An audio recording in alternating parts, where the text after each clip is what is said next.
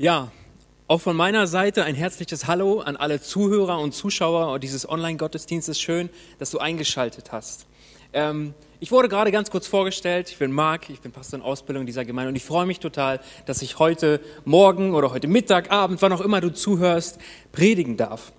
Ähm, aber bevor wir zur heutigen Predigt kommen, gestattet mir noch ein paar Worte an eine ganz besondere Menschengruppe. 364 Tage im Jahr ist Kindertag, aber nicht heute. Ihr werdet es sicher wissen, immer am zweiten Sonntag im Mai ist ein ganz besonderer Tag. Es ist Muttertag. An diesem Tag wollen wir euch, liebe Mütter, feiern. Wir wollen die Mutterschaft als solche an sich feiern. Wir wollen, ähm, wir wollen euch ehren und wir wollen, ähm, ja, wir wollen euch wertschätzen heute. Liebe Mütter vor dem Bildschirm, hört mir gut zu. Ich spreche im Namen aller, aller Väter und aller, aller Kinder zu euch. Liebe Mamas, ihr seid einfach der Hammer. Ihr seid wahre Helden und die Wahrheit ist, ohne euch wären wir so richtig aufgeschmissen. Ähm, es ist, wir verdanken euch unwahrscheinlich vieles und es ist schwierig, all das in Worte zu fassen. Aber eine Sache muss heute unbedingt gesagt werden und das ist Danke. Danke für eure unerschütterliche Liebe und Unterstützung. Danke für euren Trost und eure Geduld. Danke für euer offenes Ohr und euren weisen Rat. Danke für jedes ermutigende, aber auch ermahnende Wort. Danke für eure Erziehung und euer Vorbild. Danke für jede einzelne Stunde, die ihr in Sorge um uns wach geblieben seid und auf uns gewartet habt. Danke für jedes einzelne Gebet, das ihr für uns gesprochen und jede einzelne Träne, die ihr unseretwegen vergossen habt. Danke, danke, dass ihr uns abends vorgelesen oder vorgesungen habt. Danke, dass ihr immer wisst, wo zu Hause etwas zu finden ist. Danke für die geschmierten Pausenbrote, für die geflickten Hosen, für die liebevollen Umarmungen, die Hilfe bei den Hausaufgaben und noch so, so, so vieles mehr. Liebe Mamas, danke, dass es euch in unserem Leben gibt. Ihr seid großartig und wir lieben euch. Könnten wir heute, wie wir es gewohnt sind, Gottesdienst feiern und alle gemeinsam hier sein in der, in der Gemeinde, in unseren Räumlichkeiten, dann hätten wir unserer Dankbarkeit in, in einer Form Ausdruck verleihen wollen, mit einem kleinen Geschenk. Leider ist das nicht möglich. Deswegen der Aufruf und die Aufforderung an alle Väter und an alle Kinder, seht zu, dass eure Mama heute der Held ist. Verwöhnt sie, ja? Macht ihr Frühstück, wenn es dafür nicht schon zu spät ist. Macht ihr Mittagessen, wenn das noch möglich ist, ja? Tragt sie auf Händen, massiert ihr die Füße, was auch immer notwendig ist. Ähm, überschüttet sie mit Liebe und Wertschätzung. Ruf vielleicht deine Mama mal an oder besuch sie, wenn es irgend möglich ist für dich. Ähm, liebe Muttis, wir sind so, so froh darüber, dass wir euch haben. Kommen wir aber jetzt zur Predigt. Als Gemeinde befinden wir uns gerade in einer Predigtserie und diese Serie haben wir überschrieben mit bloß einem Wort und dieses Wort lautet Hoffnung. Hoffnung. Ich hoffe, du kannst es vorne erkennen. Es soll um Hoffnung gehen. Vergangenen Sonntag konntest du über unseren Podcast die erste Predigt zu dieser Serie von Pastor Michael Göring hören. Ähm, er kommt aus der Ecclesia-Gemeinde in Pforzheim und hat diese Serie eröffnet. Er sprach über das Thema Hoffnung ohne Ende. Hoffnung ohne Ende. Wenn du sie verpasst hast, ist gar kein Problem, du kannst sie gerne da noch nachhören. Die heutige Predigt möchte ich wie folgt überschreiben. Hoffnungsvoll oder hoffnungsleer. Pastor Wolfgang hat das ja schon gesagt hoffnungsvoll oder hoffnungsleer. Kennst du Menschen, die sehr optimistisch sind? Menschen, ähm, die eine positive Grundhaltung haben. Für sie stehen die Möglichkeiten und die Chancen so im Vordergrund. Sie gehen alles immer an mit so einer, mit so einer positiven Haltung. Bestimmt kennst du aber auch Menschen, die dahingehend etwas anders ticken. Menschen, die man vielleicht sogar als Pessimisten bezeichnen könnte.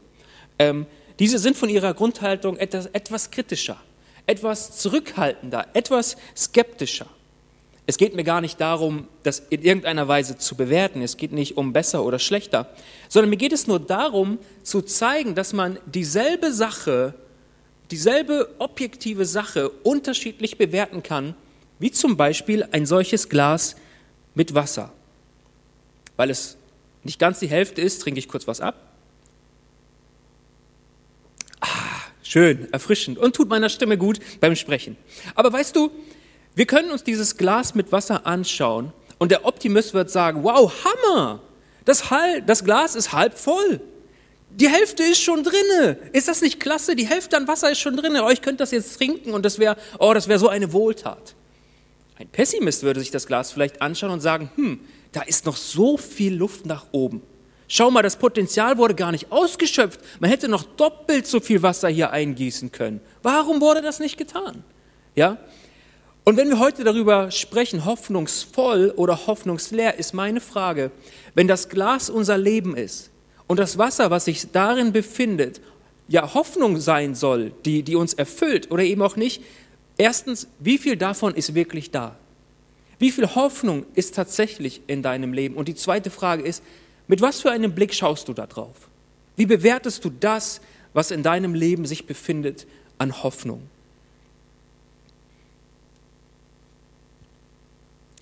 Den Bibeltext, über den ich heute so sprechen möchte, den finden wir im Römerbrief. Da schreibt Apostel Paulus an die Gemeinde in Rom ähm, und ich möchte uns die Verse gerne lesen ähm, in Kapitel 8, die Verse 22 bis 25.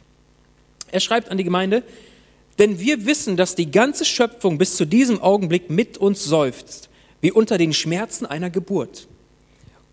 Und selbst wir, obwohl wir im Heiligen Geist einen Vorgeschmack der kommenden Herrlichkeit erhalten haben, seufzen und erwarten sehnsüchtig den Tag, an dem Gott uns in unsere vollen Rechte als seine Kinder einsetzen und uns den neuen Körper geben wird, den er uns versprochen hat. Nachdem wir nun gerettet sind, hoffen und warten wir darauf. Denn wenn man etwas schon sieht, muss man nicht mehr darauf hoffen. Und was ist die Hoffnung auf etwas, das man schon sieht? Aber wenn wir auf etwas hoffen, das wir noch nicht sehen, müssen wir mit Geduld und Zuversicht darauf warten. Ich möchte diesen Text, den wir gerade gelesen haben, in, in ein paar kleinere Stücke zerteilen und ich möchte, dass wir einen da mal dran zoomen, ja, etwas näher dran gehen, uns diesen Text etwas näher betrachten. Und die erste Frage, wenn wir uns Vers 22 nochmal anschauen, die sich mir hier stellte, ist, was meint Paulus damit, dass die ganze Schöpfung ja so, sozusagen Geburtsschmerzen hat? Was meint er damit, wenn er das so formuliert? Man könnte auch sagen, die ganze Erde mit allem, was zu ihr, zu ihr gehört, hat bis heute Wehen. Ich glaube, nur Mütter werden wahrscheinlich voll ins Nachempfinden können, was dieses Bild wirklich bedeutet. Nur sie kennen den Schmerzen der Wehen, da wo sich schon äh, das Leben, das in ihnen ist, sich ankündigt. Ich, ich bin bald da. Ja? Nur sie kennen das. Ähm, aber was sind die Schmerzen dieser Erde, wenn Paulus sagt, die Schöpfung, sie hat Wehen? Ja? Es gibt Kriege, es gibt Erdbeben, es gibt Überflutungen, es gibt Hungersnöte und eben auch Krankheit. Auch Krankheit, die sich zu einer Pandemie entwickeln kann, so wie wir das in diesen Tagen wirklich, man muss sagen, weltweit erleben. Corona ist eine solche Wehe und ja, auch sie verursacht Schmerz. Aber auch Unrecht, Habgier, Stolz, Egoismus und anderes, all das sind schmerzvolle Wehen, die die gesamte Schöpfung Gottes erleidet.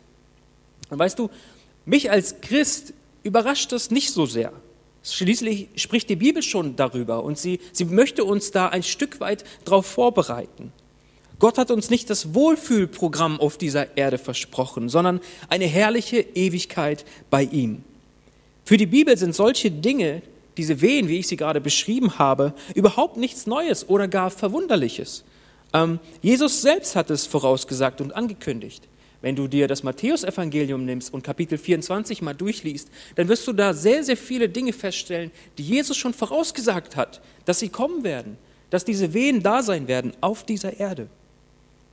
Er sagte aber in diesem Zusammenhang, wo er über diese Wehen sprach, auch Folgendes. Und das will ich dir sagen. Jesus sagt da, habt keine Angst, diese Dinge müssen geschehen. Habt keine Angst, diese Dinge müssen geschehen. Eine berechtigte Frage wäre doch nun, warum müssen sie geschehen? Und warum sollen wir keine Angst haben? Ich glaube, die Antwort ist folgende, weil Wehen auch ein Zeichen dafür sind, dass Neues entsteht. Ja, Wehen sind schmerzvoll. Wehen muss man ertragen. Das ist, es ist nicht einfach, keine Frage. Aber sie sind auch ein Zeichen dafür, dass etwas Neues entsteht. Da ist etwas, das sich anbahnt. Neues Leben ähm, kommt. Neues Leben entsteht und wird geboren nun mal unter Schmerzen. Wehen kündigen das Kommen dieses neuen Lebens an. Ich glaube, wenn ein, ein, ein Paar sonst eine entspannte Schwangerschaft erlebt hatte, ähm, spätestens wenn die Wehen einsetzen, wird, glaube ich, jeder panisch, ja? Und man rennt zum Auto und fährt ins Krankenhaus oder was auch immer. Jeder weiß, okay, da kündigt sich neues Leben an. Ich muss mich beeilen. Ich muss entweder schon richtig gute Vorbereitung zu Hause getroffen haben oder ich muss jetzt ab ins Krankenhaus. Das ist allerhöchste Zeit. Da kündigt sich etwas Neues an, neues Leben. Und wie groß muss die Freude der Eltern sein und insbesondere der Mutter, wenn man nach all den Strapazen der Schwangerschaft und der Geburt endlich das neue Leben, das kleine Baby in seinen Händen hält. Und man darf sich daran freuen. All das, was man ja, auf sich genommen hat, auch in der letzten Zeit und, und, und was man ertragen hat. Man sieht das Ergebnis, das neue Leben ist da. Man hält es in den Händen, man darf sich darüber freuen. Ich glaube, Jesus sagt zu dir und zu mir, habt keine Angst, weil er folgende Wahrheit kannte. Die Angst hat Befürchtungen, der Glaube aber hat Hoffnungen. Angst hat Befürchtungen, aber der Glaube, er hat Hoffnungen. Glaube ermöglicht es uns, über diese Umstände hinwegzusehen, Hoffnung zu haben, zu sehen, was, was Gottes Realität ist. Und das Neue, welches ähm, auf die Wehen dieser Schöpfung folgen wird, finden wir in Johannes 16. Da spricht Jesus und er spricht zu seinen Jüngern. Und er verwendet genau dieses Bild. Ich möchte dir das gerne vorlesen. Jesus spricht zu seinen Jüngern und sagt, ich versichere euch, ihr werdet weinen und trauern über das, was mit mir geschehen wird. Aber die Welt wird sich freuen. Und wenn ich an Jesus denke, wie er am Kreuz gehangen hat, erheben, wir kommen gerade von Ostern und sind diese Bilder und ist, uns ist die Geschichte, sie ist uns präsent, ja. Wie Jesus am Kreuz hängt und die Pharisäer stehen vor ihm und lachen ihn aus oder andere, die vorbeigehen und sagen, du wolltest den Tempel zerstören, rette doch erstmal dich selber. Du behauptest, du bist der Sohn Gottes, guck mal, wie du jetzt gerade endest. Du hängst am Kreuz. Leute haben ihn ausgelacht. Und er sagt zu seinen Jüngern, aber ihr werdet trauern. Doch eure Trauer wird sich von einem Augenblick zum anderen in große Freude verwandeln, wenn ihr mich wiederseht. Natürlich in dem Moment, wo du Jesus da am Kreuz hängen siehst, mit dem du Jahre verbracht hast, total eng mit ihm zusammengelebt hast und du hast, hattest die Hoffnung in ihn gesetzt, das ist der Messias, das ist derjenige, der uns retten soll. So viele Wunder hat er getan, so viele Menschen hat er geheilt und so viel Gutes getan und jetzt hängt er da am Kreuz. Was erfüllt dein Herz dann? Natürlich Trauer. Du trauerst darum. Du bist vielleicht sogar enttäuscht in manchen Punkten. Aber Jesus sagt, diese Traurigkeit, die ihr, die ihr für eine kurze Zeit erleben werdet, sie wird sich verwandeln in Freude, wenn ihr mich wiedersehen werdet. Und Jesus sagt hier, es wird sein wie bei einer Frau in den Wehen. Wenn ihr Kind erst geboren ist, verblassen die Schmerzen angesichts der Freude, dass ein neuer Mensch zur Welt gekommen ist. Jetzt seid ihr traurig, aber ich werde euch wiedersehen und dann werdet ihr euch freuen und niemand kann euch diese Freude nehmen. Wie ich gerade sagte, das ist die, das, Jesus spricht hier schon im Vorfeld über Ostern, über Karfreitag, seine, seine Kreuzigung, Ostern, seine Auferstehung. Und dann ist Jesus zum Himmel aufgefahren und, und die Jünger, sie, sie haben ihn davor gesehen, sie haben mit ihm zusammen gegessen, sie haben erlebt, ja, er ist gestorben, aber er ist wieder auferstanden und sie waren erfüllt mit dieser Freude. Sie haben sie erlebt. Jesus zur Himmelfahrt ist dann an Gottes rechte Seite getreten und er war nicht mehr sichtbar für die Jünger. Er hat ihnen seinen Heiligen Geist gegeben und hat sie gesandt. Aber wir wissen auch Folgendes, eines Tages wird Jesus noch einmal wiederkommen. Eines Tages wird, wird, wird Jesus diesen Platz an der Rechten des Vaters, an der rechten Seite Gottes verlassen, um auf diese Erde zu kommen, um die zu sich zu nehmen, die zu ihm gehören. Diejenigen, die an ihn glauben. Das, was dieser Schöpfung dieser Schöpfung nach der letzten Wehe riesige Freude bereiten wird, ist genau das. Ist genau das. Jesus Christus wird wiederkommen und er wird uns und die Schöpfung erlösen. Das wird jeden, jeden, der, der Jesus persönlich kannte, jeden, der an ihn glaubte, mit riesiger Freude erfüllen, wenn Jesus wiederkommen wird. Und genau das, zu wissen, ja, ich bin hier. Ja, Jesus war hier und hat das Erlösungswerk auch für mich getan auf dieser Erde und dann zu wissen, ja, Jesus, eines Tages wird er wiederkommen. Ich weiß nicht, ob ich das noch erleben werde hier auf dieser Erde, aber ich weiß, dass es geschehen wird. und dass Jesus mich, mich holen wird. Das ist Grundbestandteil der Hoffnung eines Nachfolgers von Jesus. Das ist Grundbestandteil davon. Ja? Er wird wiederkommen und diese Schöpfung wird Erlösung erfahren. Wenn wir zurückspringen in den, in den Text, den ich eingangs gelesen habe, ähm, in Vers 3, 23, wo Paulus an die Römer schreibt, schreibt er weiter, dass, die, dass nicht nur die Schöpfung im Allgemeinen diese Erlösung erfährt, sondern insbesondere Christen. Insbesondere Leute, die an diesen Christus glauben und ihm nachfolgen. Im Gegensatz zum Rest der Schöpfung, sagt er dann, ähm, haben die Christen einen kleinen Vorteil. Der Vorteil liegt darin, dass die Christen bereits jetzt heute einen kleinen Vorgeschmack bekommen haben, eine Kostprobe bekommen haben der Herrlichkeit Gottes. Und als ich darüber so nachgedacht habe, musste ich an meinen Bäcker denken.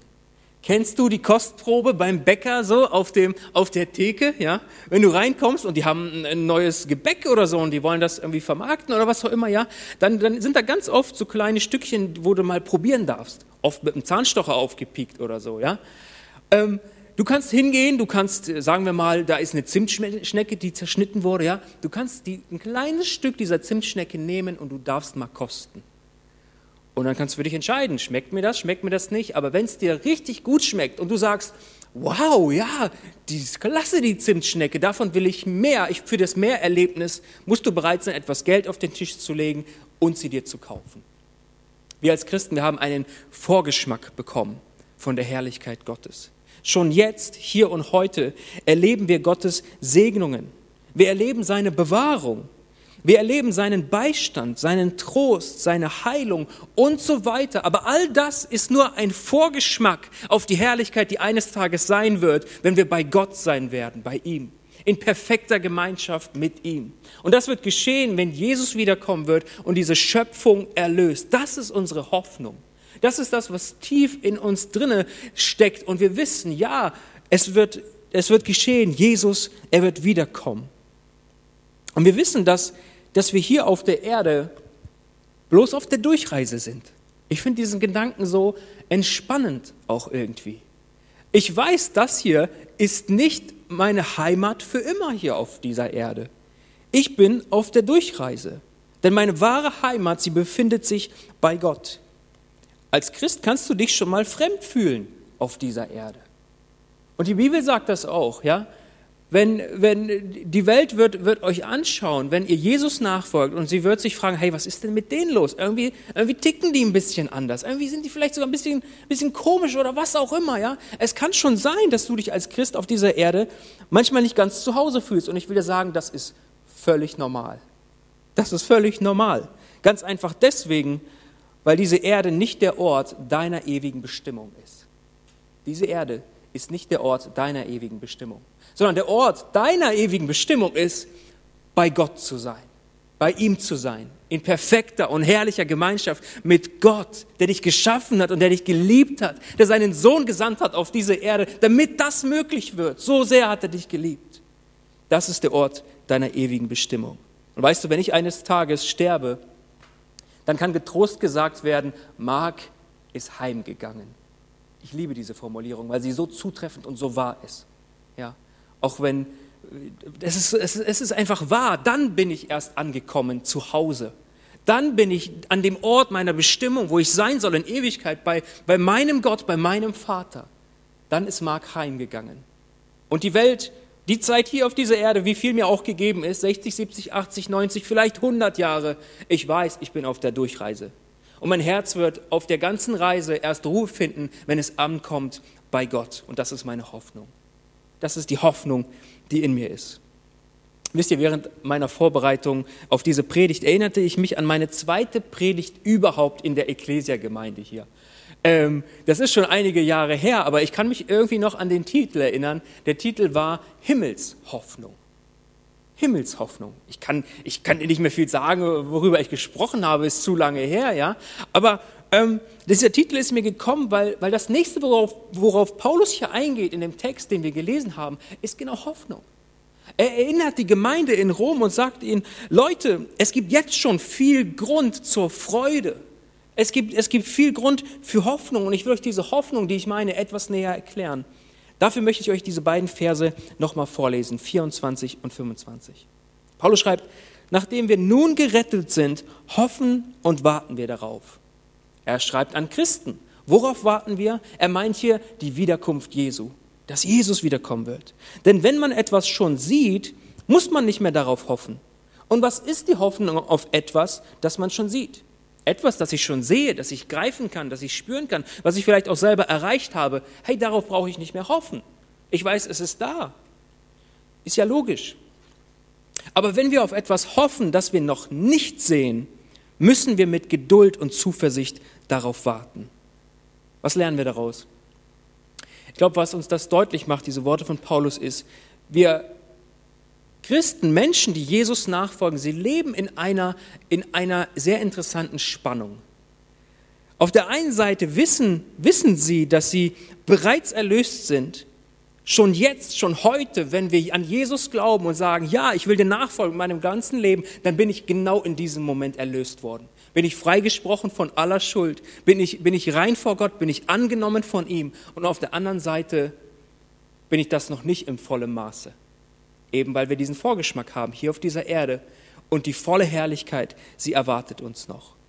Und das volle Aus, Ausmaß erreichen wir erst dann, wenn Jesus wiederkommt und uns zu sich holt. Manche Übersetzungen sagen es so, vielleicht wirst du es kennen. Wir sind auf Hoffnung hin gerettet worden. Auf Hoffnung hin. In dieser Spannung zwischen diesen beiden Polen leben wir nun mal. Und ich glaube, das sollten wir auch nicht auflösen. Und genau an diesem Punkt kommt Hoffnung aufs Spielfeld. Das ist ihr Einsatz. Sie hilft uns dabei, diese Spannung nicht aufzulösen, sondern hält sie aufrecht, damit wir das Wesentliche nicht aus den Augen verlieren. Sie hilft uns geduldig auf das zu warten, was uns bei Gott eines Tages erwarten wird. Ich glaube, was Hoffnung tut, wenn du hoffnungsvoll bist, das ist, sie schafft in dir eine Erwartungshaltung. Und sie lehrt dich geduldig zu warten und nicht zu verzweifeln, obwohl du es noch nicht siehst. Hoffnung hilft dir nicht zu sehen, aber sie hilft dir, damit klarzukommen. Sie hilft dir dennoch weiter dran festzuhalten. Sie hilft dir dennoch zu erwarten und dennoch geduldig zu sein. Und ganz ehrlich, wer von uns will geduldig sein? Wir wollen nicht geduldig sein. Ich will das, was ich möchte, sofort haben. Deswegen habe ich Amazon Prime, weil ich möchte, dass es am nächsten Tag ankommt. Ja, ich will nicht so lange warten, wenn ich was brauche. Und wenn ich mal schnell essen will, dann, dann will ich nicht lange kochen, sondern ich fahre dann zu McDonald's in den, in den Drive-In oder so, ja? Wir haben viele Möglichkeiten, wo wir nicht geduldig sind, sondern sehr schnell das bekommen, was wir wollen. Aber wenn wir auf, auf etwas hoffen, von dem wir nicht wissen, wann, wann, es, wann es denn geschehen wird, dann, dann hilft uns diese Hoffnung nun mal durchzuhalten nicht zu verzagen, nicht zu verzweifeln, nicht aufzugeben, sondern zu sagen, hey, in mir lebt diese Hoffnung. Jesus wird wiederkommen und ich werde mehr sehen, als ich bis heute gesehen habe in meinem Leben. Ich möchte das, was wir über Hoffnung gelernt haben, mal, mal wie folgt zusammenfassen. Der Grund unserer Hoffnung ist Gottes Handeln in Jesus. Der Inhalt unserer Hoffnung ist das ewige Leben bei Gott. Das Ziel unserer Hoffnung ist die Wiederkunft Jesu. Ein christlicher Theologe namens David Bosch hat das mal so formuliert, das fand ich so gut. Er sagt, der größte Schmerz des Menschen ist seine Verlorenheit vor Gott. Sein größtes Bedürfnis besteht darin, von der Sünde erlöst und mit Gott versöhnt zu werden. Seine größte Angst ist die ewige Höllenstrafe, seine größte Hoffnung die ewige Herrlichkeit im Jenseits.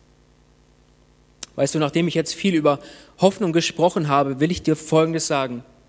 Und davon bin ich felsenfest überzeugt. In Gottes Augen ist niemand, nicht eine Person, da wirst du niemanden finden, niemand ist ein hoffnungsloser Fall. In Gottes Augen bist auch du kein hoffnungsloser Fall. Hoffnung ist keine Sache. Sie ist kein Ding, das, ähm, das, das fass- oder messbar wäre. Hoffnung ist vielmehr eine Haltung. Eine Haltung, die in dir drin steckt. Eine, etwas, was sich in dir bewegt, was in dir lebt. Und unsere Haltungen, sie bestimmen unser Leben. Gehe ich hoffnungsvoll oder gehe ich hoffnungsleer durch mein Leben? Ich glaube, den einen oder anderen Menschen können wir, können wir diese Hoffnungsfülle abspüren und sagen, wow, da lebt etwas in dieser Person. Mensch, das ist so, da, da merkt man, da ist Substanz, ja, da ist Hoffnung da. Und bei anderen merkt man vielleicht, hey, die Person ist irgendwie so, so träge, so, so, so müde in ihrem Leben. Und eigentlich gibt es doch dafür gar nicht so, so einen Grund, woran liegt es. Vielleicht fehlt es an Hoffnung. Vielleicht ist Hoffnungslehre im Leben, im Herzen dieser Person.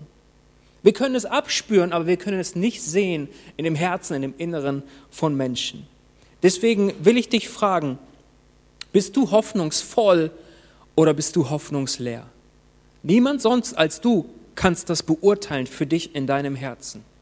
Du musst es wissen, bin ich voll angefüllt mit Hoffnung oder ist da nur ganz, ganz wenig? Und bräuchte ich diese Hoffnung? Ich kann es nicht sehen.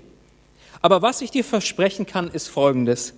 Solltest du feststellen, dass du eine solche Hoffnung nicht in dir hast, dass du, dass du nicht hoffnungsvoll bist, dann könnte ich dir jemanden vorstellen, der großzügig Hoffnung schenken kann. Und dieser jemand heißt Jesus. Jesus ist die Hoffnung. Er kann die Hoffnung geben. Er kann dein Leben verändern. Er kann dir Perspektive und Ausrichtung geben. Er gibt dir so eine Hoffnung, dass dein Leben wieder lebenswert ist. Wenn du diese Hoffnung einmal bekommen hast, dann merkst du, mein Leben hat einen Wert und, und, und ich will es leben für Jesus, der die Hoffnung selber ist. Er kann sie dir geben. Unsere irdischen Hoffnungen, wenn du auf irgendetwas hoffst, ja, sie können sich erfüllen oder sie, sie kann enttäuscht werden. Sie können von neuem aufkeimen oder sie kann sich sogar mit der Zeit verändern. Aber die Hoffnung in Gott wird niemals, nie enttäuscht. Sie erfüllt sich. Und lass mich das mal so sagen, das ist so, so sicher wie das Amen in der Kirche, ja?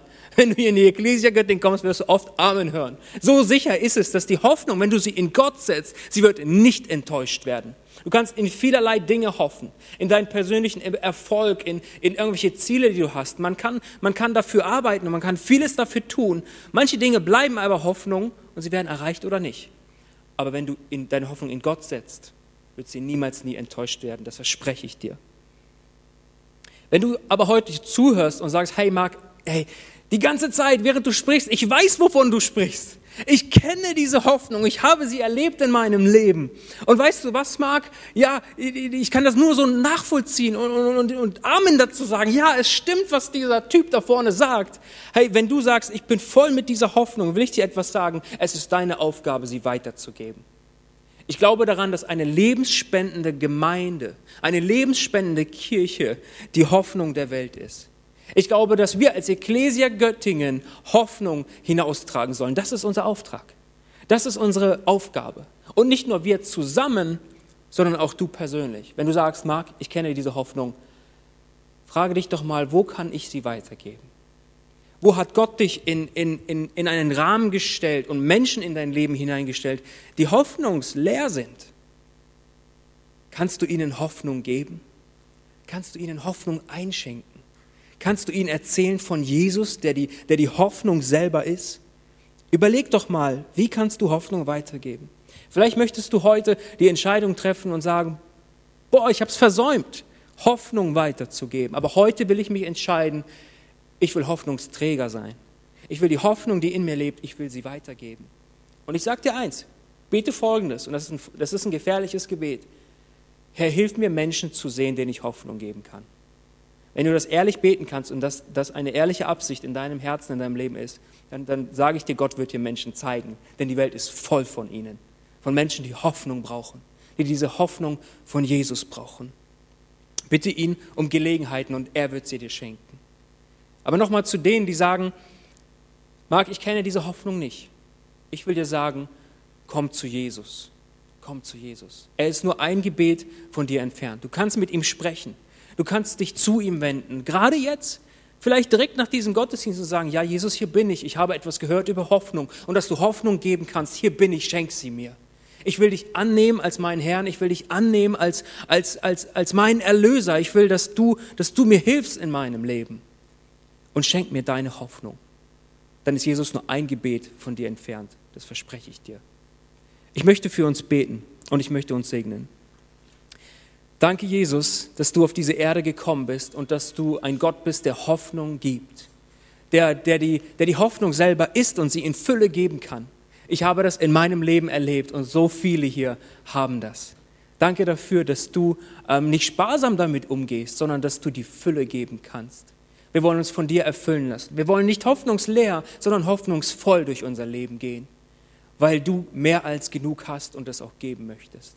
Und ich bete für jede Person, die dich kennt und die dir nachfolgt, dass du ihr hilfst, ganz neu Hoffnungsträger zu sein und Hoffnung weiterzugeben. Da, wo sie ist. Auf die Art und Weise, die, die, die, die jedem Einzelnen so gegeben ist, Gott. Danke, dass du uns darin segnen und helfen möchtest. Herr, wir lieben dich von ganzem Herzen. Amen. Amen.